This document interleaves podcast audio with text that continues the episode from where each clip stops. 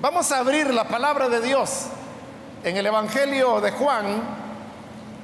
Busquemos el capítulo número 21. Es el capítulo último del Evangelio de Juan.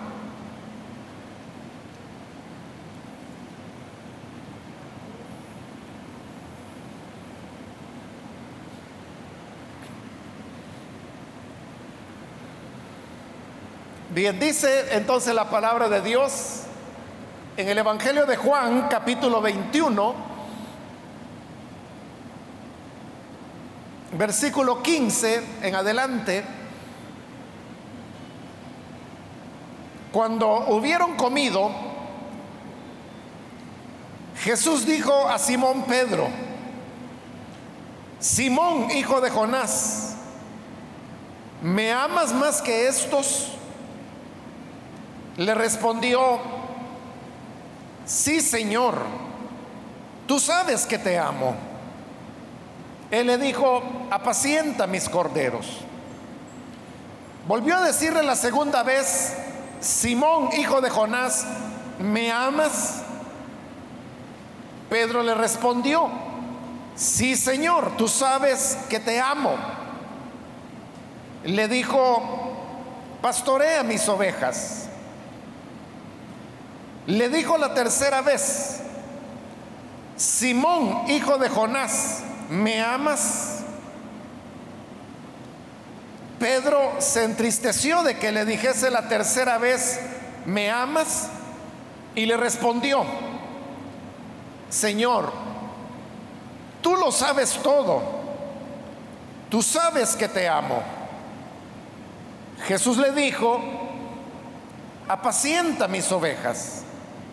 De cierto, de cierto te digo, cuando eras más joven te ceñías e ibas a donde querías. Mas cuando ya seas viejo, extenderás tus manos y te ceñirá otro y te llevará a donde no quieras. Esto dijo a entender con qué muerte había de glorificar a Dios. Y dicho esto, añadió, sígueme. Hasta ahí vamos a dejar la lectura. Pueden sentarse, por favor.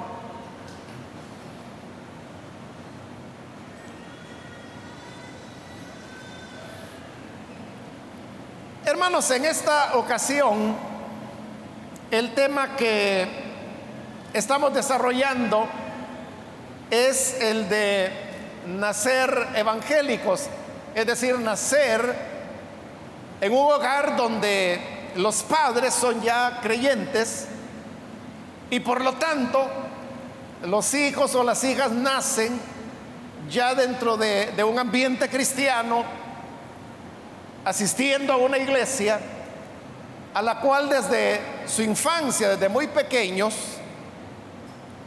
han estado visitando y por lo tanto, todo su ambiente, todo lo que ha sido su vida, la han vivido dentro del Evangelio.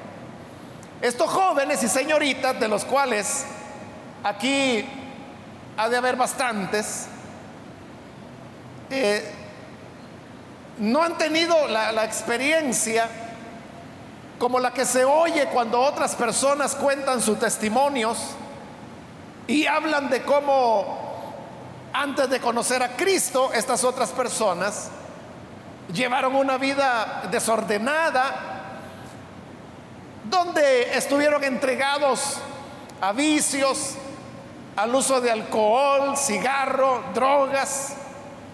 Algunos anduvieron envueltos en pandillas, en violencia, algunos estuvieron en prisión, otros fueron heridos, golpeados, lesionados.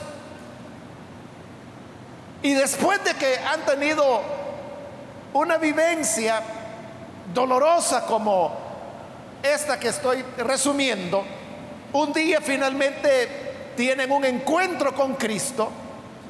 Es un encuentro que les impacta, les transforma, de tal manera que lo que ellos o ellas eran anteriormente, es transformado, es cambiado y ahora son nuevos hombres, nuevas mujeres. Y está en la transformación que las personas se sorprenden y dicen, bueno, es que ya no quedan ni recuerdos de lo que esta persona fue. O cuando le vemos en la iglesia ya transformados y de alguna manera sabemos el pasado de estas personas, a uno le resulta difícil creer, bueno, ¿será cierto de que esta es la persona que dicen que vivió de tal o cual manera? Entonces cuando los jóvenes que nacieron dentro de un hogar cristiano oyen estas historias, entonces dicen, bueno, yo nací en un hogar cristiano, nunca anduve en vicios, nunca anduve en drogas, nunca anduve en violencia. Desde mi infancia, mi vida fue primero a la cuna, luego pasar a, a la escuela dominical, como se llamaba hace algunos años atrás, crecer en la iglesia, mis amigos, mis amigas eran otros niños, niñas también de la congregación. Ese es el mundo. Y sobre todo, si lo llevan, los padres hacen el esfuerzo y los colocan en instituciones evangélicas. Entonces su primer grado, su tercer grado, quinto grado lo están haciendo en instituciones que tienen una inspiración cristiana. Y desde ese punto de vista algún cambio hay, alguna diferencia con el hecho de recibir una educación totalmente secular. Entonces se ponen a pensar qué habrá sido esa vida, cómo habrá sido esa conversión. Y algunos incluso comienzan a verlo como una parte que falta en sus vidas, que no la han vivido, la ven como una nostalgia. Y algunos, yo los he oído que dicen, es que yo no tengo un testimonio que contar. Porque yo nunca anduve así en cosas peligrosas o en cosas malas. Mi, mi, vida ha sido aburrida, ha sido estar en la iglesia.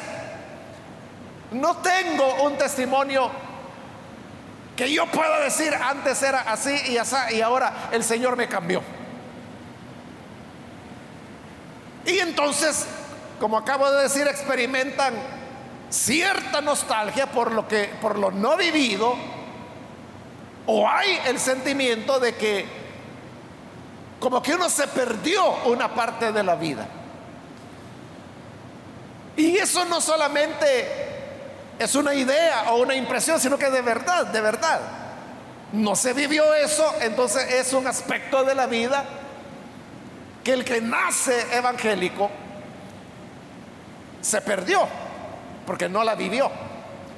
Pero aquí es donde debemos nosotros preguntarnos por qué razón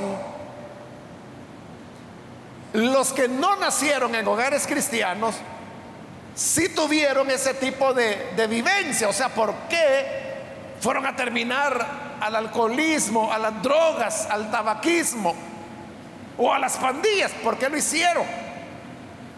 ¿Y por qué los nacidos de cristianos no?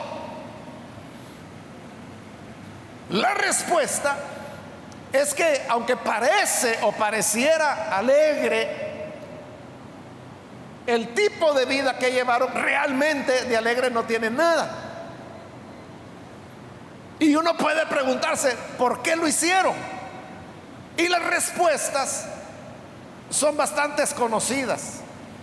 Una de las razones principales por qué los niños o las niñas se inclinan, por ejemplo, al uso de drogas, al uso de alcohol, lo hacen porque esos son los mecanismos que encuentran para poder escapar de la realidad.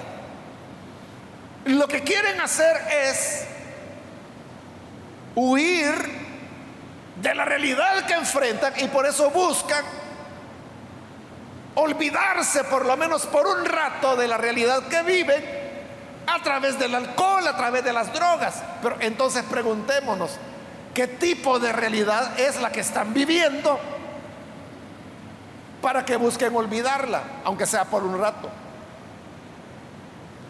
Lo que sucede es que como provienen de hogares donde no existe el temor de Dios, usualmente estos hogares resultan ser hogares disfuncionales,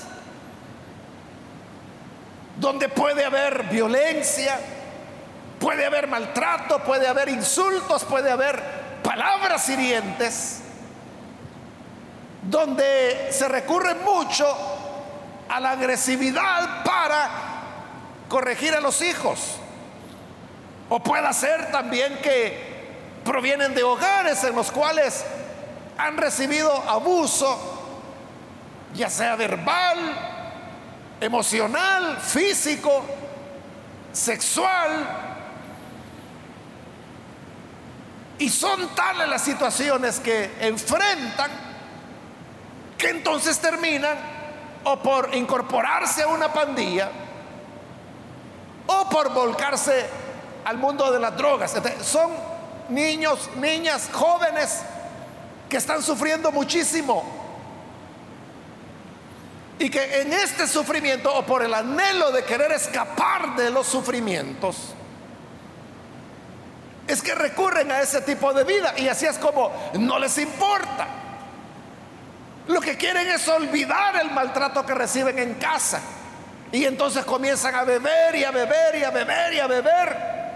Ellos no están pensando en que el día de mañana tienen tareas que cumplir. Tienen responsabilidades. O que el jueves hay examen. No les importa. Porque es tal el dolor que viven que lo que quieren es ahogarlo. Y así es como llegan a tener ese tipo de vida. Dentro de esa vida enfrentan otro tipo de problemas, robos, humillaciones, golpizas, accidentes, robos, pérdidas de bienes. Entonces lo que se cuenta, así como una experiencia grande de conversión, en realidad es una experiencia de mucho sufrimiento. Los que cuentan sus testimonios siempre tratan de darle mucho énfasis al tema de lo malo que eran, o lo malo que hacían, o los peligros que sufrieron. Y por eso a sus testimonios les ponen nombres así dramáticos, ¿verdad? Como salvado del infierno.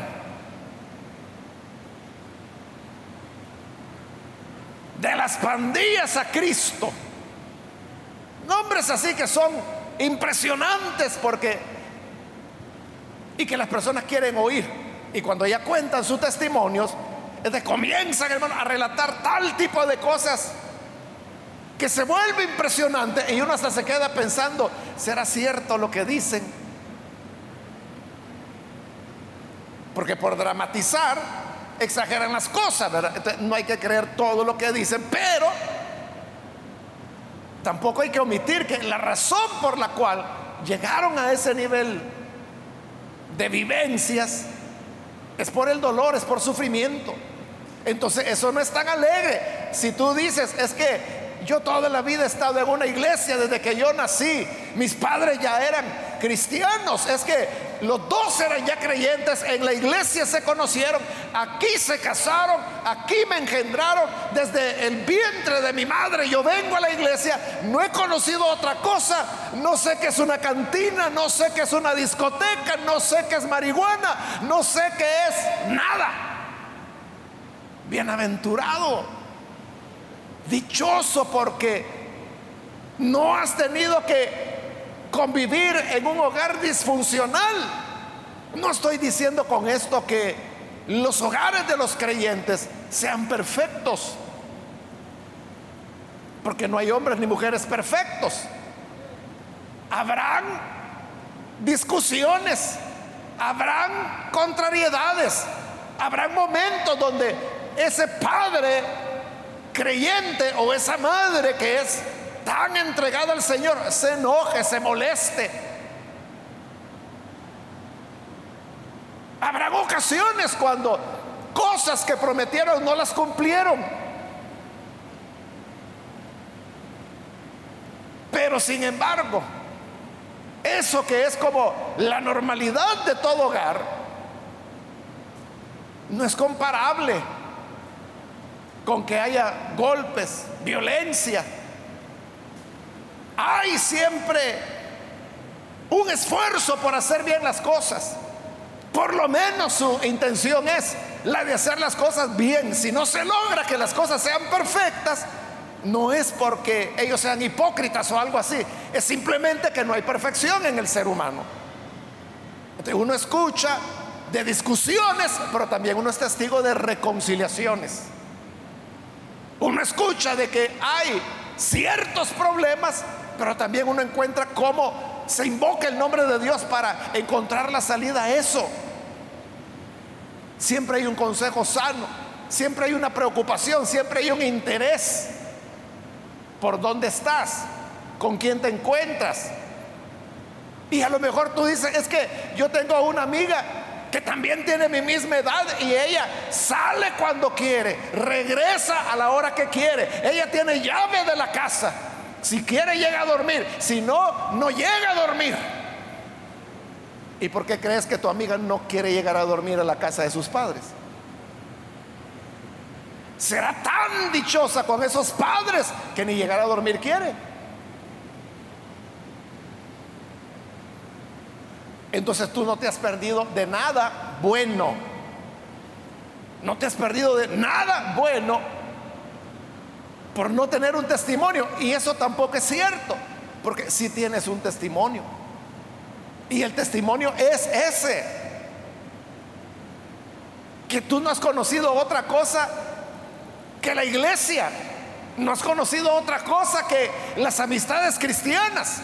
Todo el tiempo has tenido conocimiento de la palabra, conocimiento de la verdad. Lo que guía a los seres humanos es la escritura, es la palabra. Ella, como el Salmo 119 la declara, es lámpara a nuestros pies, lumbrera nuestro camino. ¿Qué ocurre con estas personas que tienen una conversión? Si fuera tan alegre la vida fuera de Cristo, como algunos dicen, ¿por qué terminan creyendo en Jesús? ¿Por qué terminan abandonando la pandilla y viniendo a la iglesia? ¿Por qué dejan el licor, las drogas, el cigarro para venir a la iglesia? ¿Por qué dejan las amantes, las mujeres, la inmoralidad sexual para venir a la iglesia? ¿Por qué lo hacen? y no que ellos tienen la vida buena, pues es que hay un momento cuando el ser humano choca con la realidad. Y al chocar con la realidad se da cuenta lo que la escritura dice, que la paga del pecado es muerte. Y esa muerte no necesariamente debemos entenderla en el sentido físico es cierto de que el pecado lleva a la muerte física, pero también hay otra muerte, otras muertes que el ser humano experimenta. Cuando un ser humano de manera consciente hace el mal, esa persona perdió la integridad, perdió la inocencia. Murió la integridad en esa persona. Murió la inocencia. Ya es una parte de sí que murió. Y cada vez que hay una transgresión, cada vez que se le hace mal a alguien, cada vez que se practica algo incorrecto, cada vez que uno se burla de otra persona, uno va muriendo internamente. Cada vez que hay una relación sexual con una persona que se hace solo por jugar, Algo muere en el interior de esta persona. Va perdiendo su sensibilidad.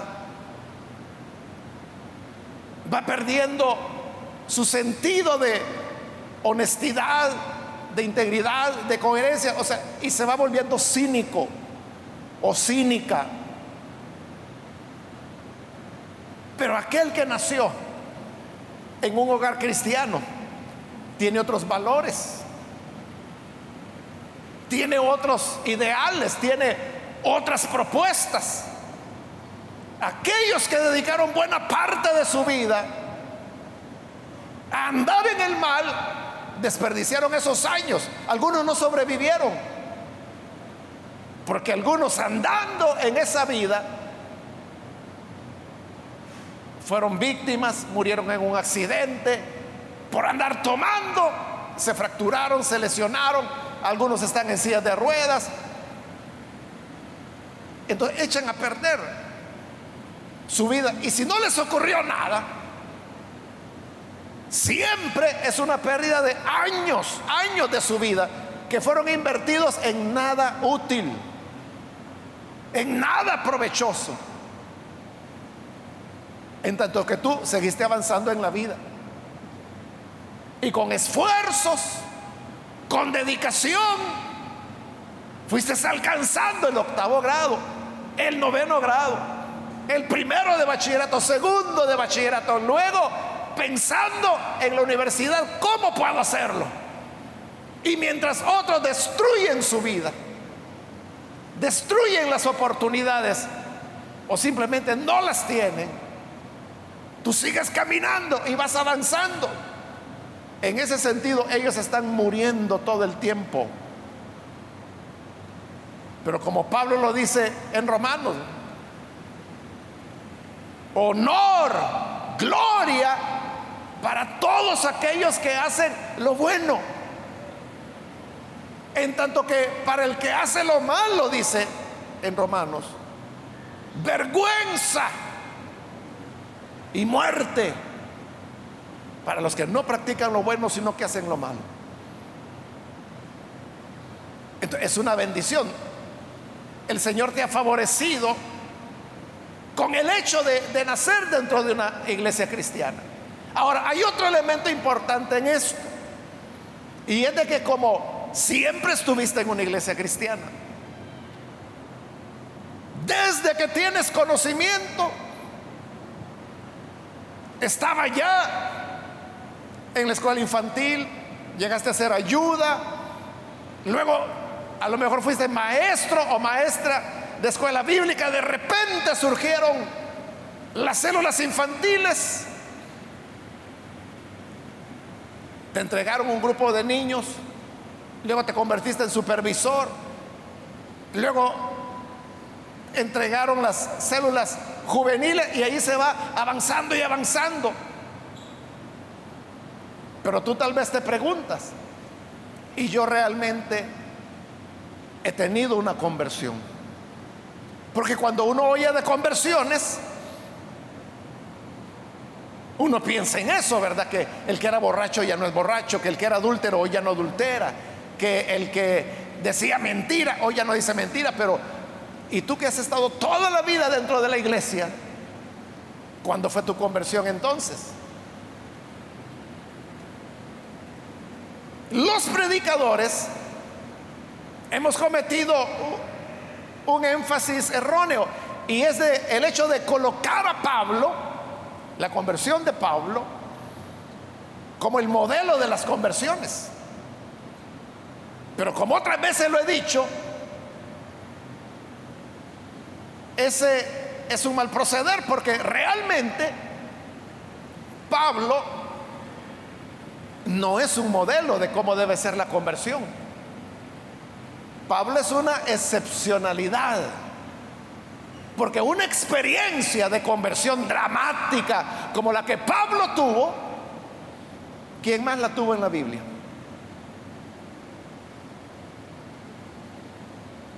¿Cuándo fue que se convirtió Juan?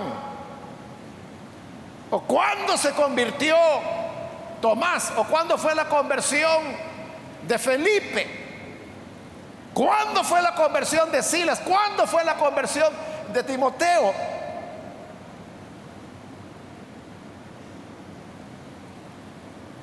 O sea, no existen esas conversiones. Solo tenemos la de Pablo, pero repito, la de Pablo es una excepción. Ahora, probablemente tú has escuchado a tus padres hablar de su conversión y usan su conversión para aconsejarte. dice, mira hijo, cuando yo tenía tu edad, yo anduve en malos caminos, en esto, yo sufrí, pero luego el Señor tuvo misericordia, me alcanzó y así es como yo llegué a Jesús. hablan de un cambio de vida, de una transformación. Pero, y entonces, ¿y tu cambio de vida, tu transformación, cuándo será? ¿O no ha sido? Y si no has sido, entonces eres un creyente o no eres un creyente. Simplemente lo que está ocurriendo es que los cristianos de segunda generación, que son aquellos que nacen de padres cristianos, su experiencia de conversión es diferente a la que tuvieron sus padres. Porque los cristianos de primera generación por ejemplo, no sabíamos nada de iglesias evangélicas, nunca habíamos estado en ellas. Es más, no se oía mucho de iglesias evangélicas. ¿Cuándo se produce la conversión? En la primera generación. Es pasar de un mundo a otro. Es comenzar a conocer la Biblia porque uno no la conocía. Es comenzar a saber cómo orar. Empezar a enterarse que hay cantos cristianos. todo eso es un cambio radical en la vida de la persona. Pero tú te criaste con alabanzas cristianas. Es la música que conoces. Y cuando tus amigos hablan de algún artista de moda, tú dices, bueno, ¿de qué estarán hablando? Nunca has oído eso nuestro ambiente. Porque siempre conociste la palabra, siempre conociste las alabanzas. Desde niño se te enseñó a orar, o sea, has sabido orar toda la vida, no tienes que aprenderlo. Conoces la Biblia, sabes diferenciar entre Antiguo y Nuevo Testamento, sabes que son los evangelios, sabes cuáles son, sabes dónde están ubicados. ¿Sabes cómo se llama el primer libro de la Biblia? ¿Cómo se llama el último? O sea, después de toda una vida en la iglesia, todo eso lo sabes. Pero ¿qué sucede? Que la conversión, estilo Saulo de Tarso, no es la norma, repito, esa es una excepción Pero hay otro tipo de conversiones que no son tan radicales como la de Pablo. Ahí tenemos el caso de, Pedro, por ejemplo. ¿Cuándo se convirtió Pedro? Fue cuando, estando junto a la playa, Jesús llegó y le dijo, sígueme. Fue, ahí la conversión cuando Pedro comenzó a seguir a Jesús. O fue su conversión en la primera pesca milagrosa. Cuando al ver la gran cantidad de peces que logran atrapar, Pedro cae de rodillas allí en la barca delante del Señor y le dice, apártate de mí que soy pecador. Y el Señor le dice, no temas, porque a partir de hoy serás pescador de hombres. Ahí fue la conversión de Pedro. ¿O fue la conversión de Pedro más adelante cuando en el monte de la transfiguración vieron descender la nube que se aparece Elías, Moisés y Pedro?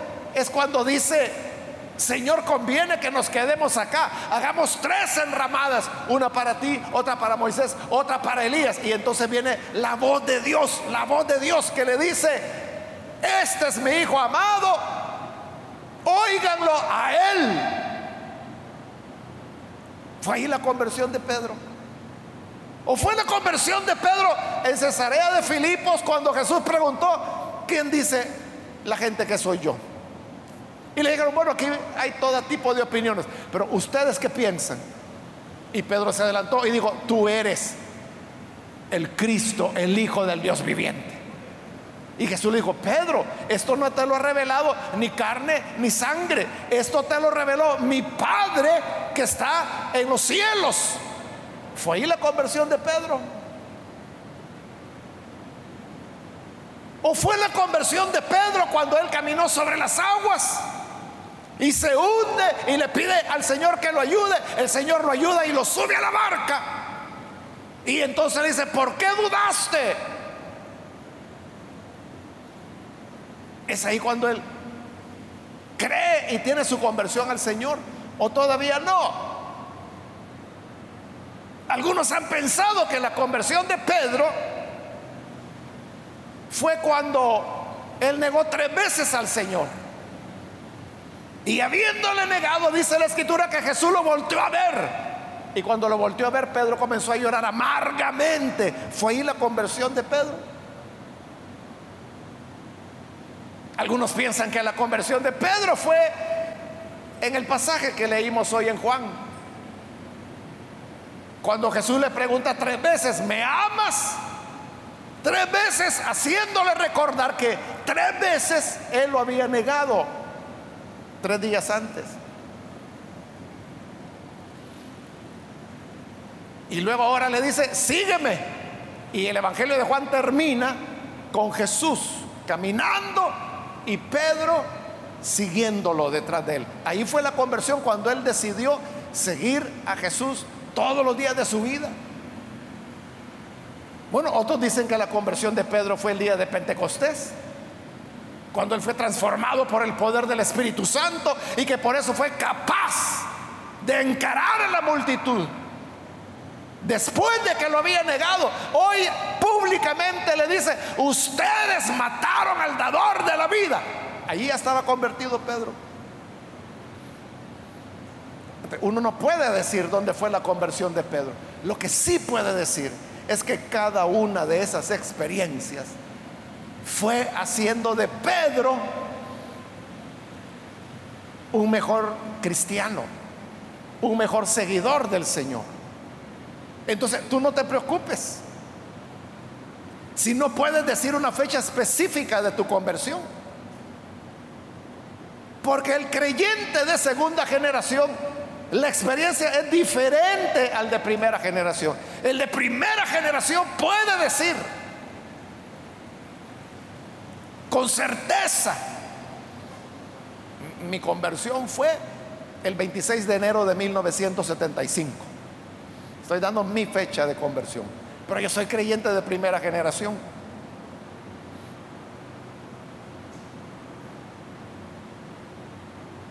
O puede ser que en tu experiencia resulta que cuando tenías como cinco años decidiste recibir a Jesús en la escuela dominical. Pero resulta que cuando tenías ocho decidiste recibirlo otra vez cuando estabas en la célula infantil. Pero resulta que cuando llegaste a los doce ya no le dijiste a nadie que ibas a recibir a Jesús porque tú dices, bueno, ya lo había hecho dos veces, pero hoy sí, va en serio. Y otra vez recibiste a Jesús. Y luego a los trece y luego los 15 y luego los 17. ¿Y de cuál de todas es la verdadera conversión? ¿O todas son falsas? ¿Y entonces qué? Todo es un engaño. No, no tienes a Jesús. No, sí lo tienes. Y si la pregunta es, ¿cuál de esas fechas es la correcta? Todas son correctas. Porque en todas fueron pasos que tú fuiste dando, como lo damos todos los cristianos. Todos los cristianos vamos aprendiendo en la vida. Todos los cristianos vamos adquiriendo nuevas lecciones. Y esas lecciones producen cambios en nuestra vida. Decisiones de renunciar a ciertas cosas. Decisiones de ser más fieles en determinada área decisiones de entregarnos más decididamente a determinada área de servicio. todos estamos teniendo ese crecimiento. Por lo tanto, aunque tú no tengas una experiencia dramática como la de Pablo, no te preocupes. Pedro tampoco la tuvo, Juan tampoco la tuvo, Felipe tampoco la tuvo, Tomás tampoco la tuvo, Santiago tampoco la tuvo, María tampoco la tuvo. Toda esa gente, hermano, no fue así la conversión de ellos. Fue una cuestión de ir aprendiendo en el camino. Entonces, si esa es tu experiencia, tú estás en la normalidad, en la normalidad de casi todos los creyentes. Y si tú dices, pero ¿por qué yo no tuve una experiencia como Saulo de Tarso? Porque él es una excepción. Los creyentes de primera generación, no todos, pero los creyentes de primera generación también son excepcionales. Por eso, porque en esa época casi no había evangelio. Uno no sabía de iglesias evangélicas, no sabía de Biblia. Pero pensemos en el país cómo es ahora y cómo será dentro de unos años. El Evangelio continuará avanzando. Cada vez habrá más y más creyentes, cada vez habrán más jóvenes que se casarán dentro de las iglesias. Y cada vez habrá más niños y niñas que nacerán dentro de las iglesias. Más nacimientos ya como creyentes. Y entonces, ¿qué va a pasar? Que las iglesias evangélicas será lo más normal. Ya no será como una excepcionalidad. De hecho, hoy ya no es como antes, que, cuando uno decía, soy evangélico, lo veían como raro, como cosa rara, ¿no? Pero hoy tú dices, no, yo soy evangélico. Ah, qué bueno. ¿Y a cuál iglesia vas? Tal iglesia. Ah, ya, ya sé cuál es. Qué bueno, seguí adelante. Hoy se ve con normalidad. Entonces la clave de todo esto está en que nosotros podamos seguir a Jesús. Tú no eres perfecto. Claro, las personas siempre son hirientes, ¿verdad? Y siempre dicen, bueno, ¿y este que no dice que es evangélico? Entonces, ¿cómo es que haces lo que estás haciendo? ¿O cómo dices lo que estás diciendo? Entonces, hay como cierto estigma, ¿verdad?, que está colocado sobre los creyentes. Pero ese es con el joven, eso es con el niño, ese es con el adulto, ese es con el anciano, ese es con todo creyente. Siempre será así. Porque es el estigma que la incredulidad del mundo coloca sobre uno. Y de acuerdo, tú no eres perfecto, yo tampoco. Todos estamos en el camino, todos estamos aprendiendo. Como Pedro, él tuvo buenas y malas, aciertos y errores. Él tuvo confesiones memorables de fe y negaciones vergonzosas. Entonces no nos extrañemos que en nuestra vida también haya errores, equivocaciones, contradicciones como la de Pedro que dijo, aunque todos te nieguen, yo no te voy a negar, aunque tenga que morir, no te voy a negar. Y fue el primero en negarlo. Esa es una contradicción. Pero eso no lo limitó de llegar a ser apóstol de Jesucristo. Eso no lo limitó de lo que el Señor le dijo, mira, yo he orado para que tu fe no falte. Y una vez te hayas restaurado, tú vas a pastorear mis ovejas, como le está diciendo acá. Pastorea mis ovejas, pastorea mis ovejas, pastorea mis ovejas. No significa de que todos van a ser pastores. Tú agradece a Dios por haber nacido en un hogar cristiano, por no haber conocido los bares, por no haber conocido qué es eso de que le peguen a uno un navajazo que tengan que darte siete puntadas después. No extrañes eso, sino que agradece a Dios haberte formado con valores en un hogar que no era perfecto, pero que te dio el modelo por lo menos el ejemplo de querer hacer las cosas bien. Supérate, estudia. Algunos el Señor los va a llamar al ministerio pero no serán muchos, ni siquiera la mayoría. Pero tú puedes servir a Dios en otras áreas, como ingeniero, como médico, como maestro, como matemático, como abogado, como criminalista. O sea, hay, hay muchas áreas, como artista, como músico, como escultor, como escritor. Y en ese camino que cada quien va desarrollando, uno va siguiendo a Jesús como Pedro detrás de Jesús. Y es la manera de dar testimonio. Porque dar testimonio no es solamente invitar a las personas a la célula o a la iglesia. Dar testimonio también es cuando tú eres un buen estudiante, cuando eres honrado, cuando eres honesto, cuando como trabajador eres puntual, eres responsable, cuando como estudiante te destacas, cuando como profesional la gente dice, esta es una buena persona. Ahí estamos dando testimonio de la fe. Y ese es el cristianismo que vale la pena vivir. Aquel cristianismo en el cual el amor al prójimo e incluso al enemigo es lo que gobierna nuestra vida.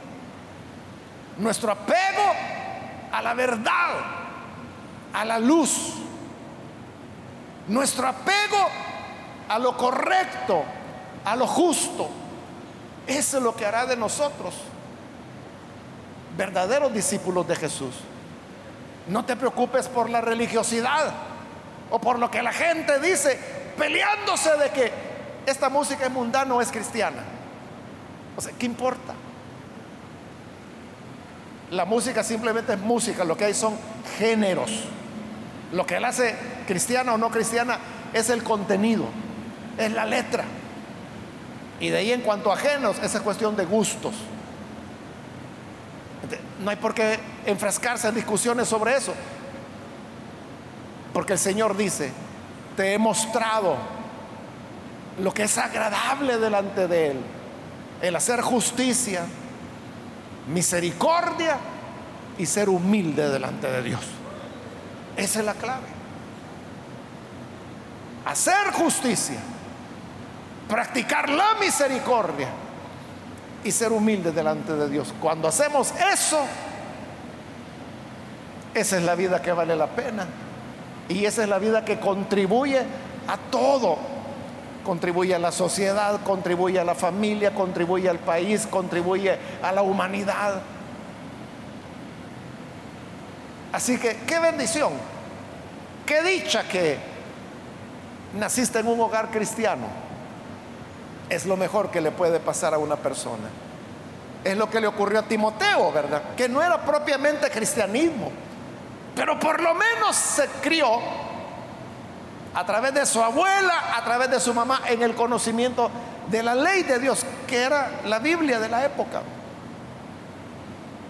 Y por eso fue un joven de buen testimonio, que cuando Pablo llegó a Listra, que es donde él vivía, oyó de que todo el mundo hablaba en bien de Timoteo, todo el mundo decía, él es un buen muchacho, pues a este me llevo, dijo Pedro, dijo Pablo, y se lo llevó. Y no hay ninguna evidencia de que Timoteo haya vuelto alguna vez a Listra. En ningún lugar dice que haya vuelto. Se dedicó totalmente a la obra del Señor. Así que adelante, hermano y hermana disfruta y celebra el privilegio que el Señor te ha dado, porque te libró de muchos dolores, de muchos desvelos, de muchas enfermedades, de muchas heridas, para guardar tu corazón, para que sea de Jesús, el Hijo de Dios. Amén.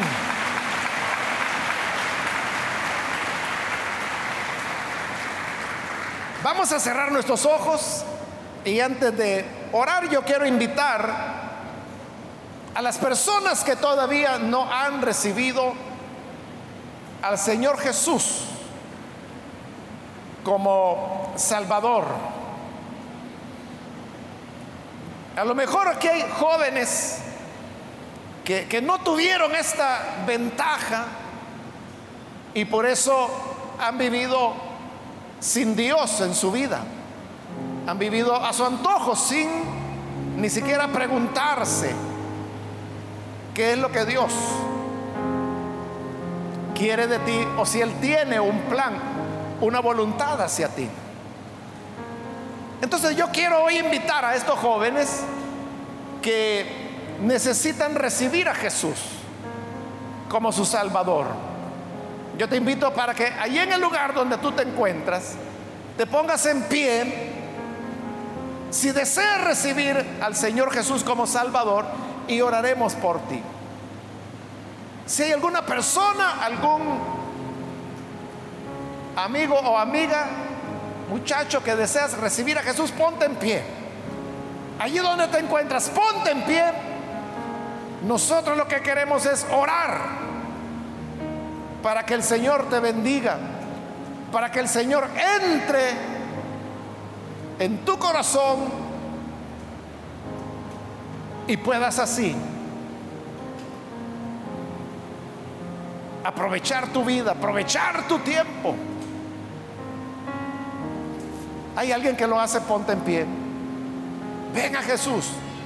Jesús te está esperando. Hoy es el buen momento para hacerlo. Tu vida puede cambiar, puede haber una transformación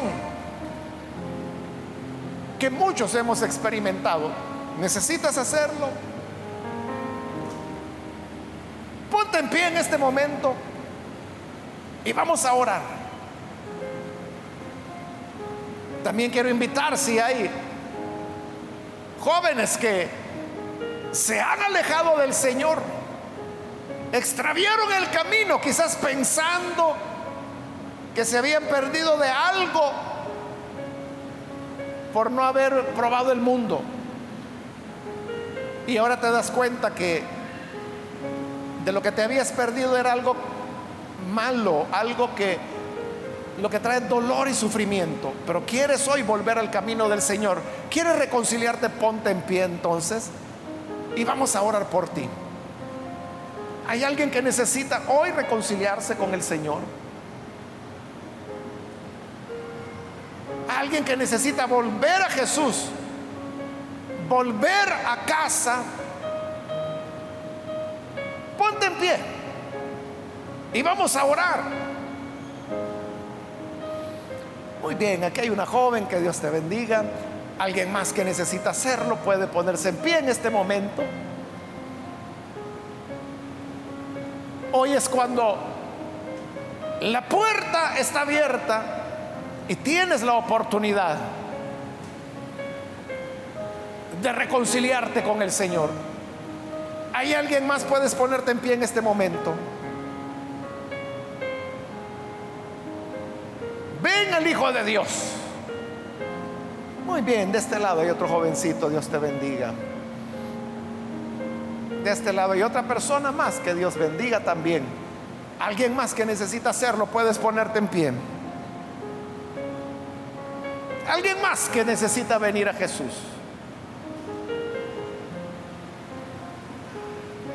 Ven al Hijo de Dios, reconcíliate con Él. Él siempre está guardando por los que temen su nombre. Hay alguien más que lo hace. Ya sea que es primera vez que vienes a Jesús. O si tú estás reconciliando, ponte en pie. En este momento vamos a orar.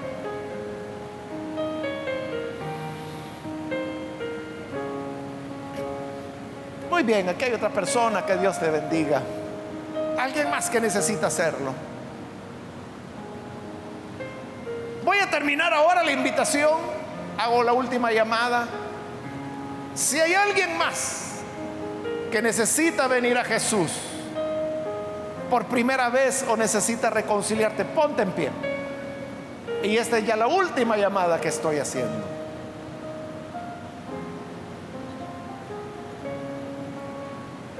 Vamos a orar al Señor. Y si usted nos está viendo por televisión, este es el momento para que se una en oración y pueda recibir a Jesús, ya sea por primera vez o reconciliarse con Él.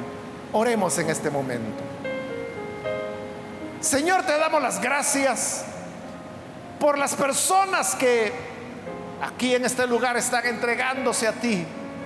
También por aquellos que lo hacen a través de televisión, de radio, de internet, cualquiera sea el medio por el cual están escuchando.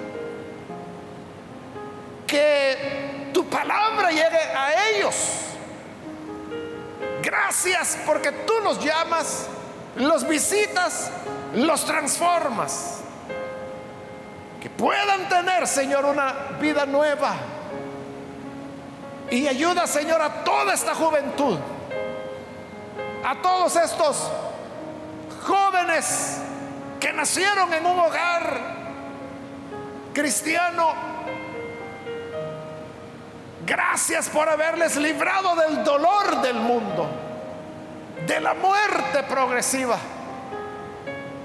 Y que ahora conocen tu palabra, te conocen a ti, para que todos juntos vayamos creciendo en la gracia, así como la luz que va en aumento hasta que el sol llega a su cenit. Que así, Señor, nuestra espiritualidad crezca y madure para gloria de tu nombre. Es nuestra oración. Amén.